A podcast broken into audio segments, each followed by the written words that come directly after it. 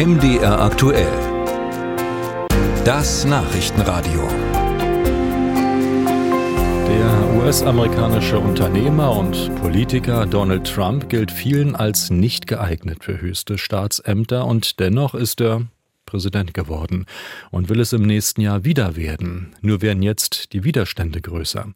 Nun hat ihn bereits das zweite, der zweite Bundesstaat von den Vorwahlen seiner Partei, also den Republikanern, ausgeschlossen. Maine ist dem Beispiel von Colorado gefolgt.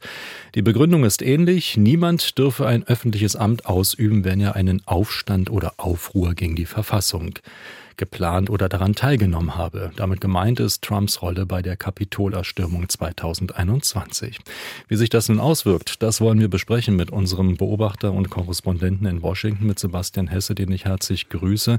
Ist Trump damit de facto schon aus dem Rennen?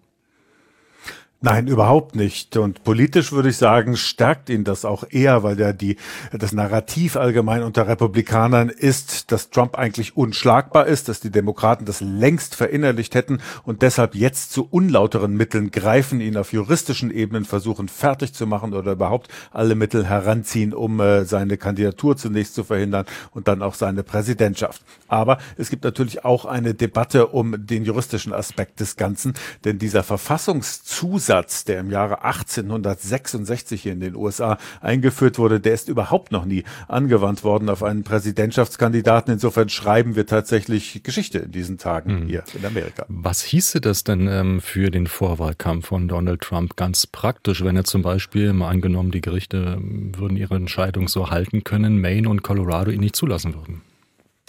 Ja, das ist ja genau das große Problem, dass es äh, zum einen eben ein Flickenteppich sein könnte, dass der eine Bundesstaat so entscheidet, der andere Bundesstaat so, dass er in manchen Bundesstaaten eben äh, zur Vorwahl antreten darf, in anderen wiederum nicht. Und auch das Verfahren ja völlig uneinheitlich ist. Wenn wir uns die beiden aktuellen Fälle jetzt hier mal angucken, in Colorado war es der oberste Gerichtshof, der die Entscheidung getroffen hat. In Maine dagegen war es die Regierung, nämlich die Innenministerin, die die Entscheidung treffen musste. Und in beiden Fällen sind es ja Auslegungen der Verfassung. Verfassung. Und das ist ja etwas, was hier in den USA eigentlich zumindest höchstinstanzlich nur der Supreme Court kann, also das oberste Verfassungsgericht in Washington. Und der wird jetzt auch am Zug sein, äh, zu beurteilen, ob diese beiden Entscheidungen überhaupt rechtmäßig sind und wie man weiter verfahren wird. Ja, was hört man denn von dort? Denn die Zeit läuft ja schon. Mitte Januar soll es ja mit den Vorwahlen der Republikaner losgehen.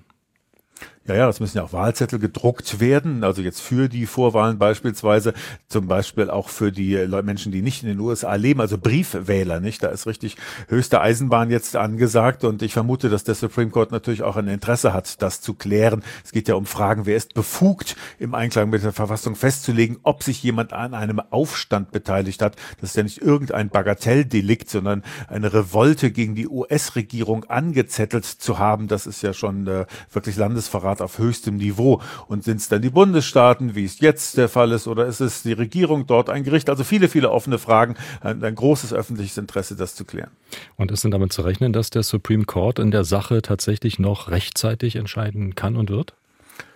Ich würde jetzt mal interpretieren, und ich sage jetzt wirklich Interpretation, weil ich natürlich nicht weiß, was in den Köpfen der höchsten Richter da vor sich geht, aber es gibt natürlich ein Interesse des Gerichtes, in einer Verfassungsfrage das letzte Wort zu haben. Und es handelt sich ja um eine wichtige und sehr eine, vor allen Dingen konsequenzenreiche Verfassungsfrage. Konsequenzenreich jetzt für die aktuelle Wahl, aber eben natürlich auch perspektivisch für künftige Wahlen. Denn wenn das durchgeht, dass man auf Landesebene sagen kann, dieser oder jener Kandidat äh, hat sich dieses und jenes laut äh, Verfassung Verfassung äh, zu Schulden kommen lassen. Deshalb muss er runter vom Wahlzettel. Das ist ja ein Beispiel, das Schule machen könnte. Und alleine das ist ein gutes Argument hier, schnellstmöglich auch eine landesweit einheitliche Regelung herbeizuführen.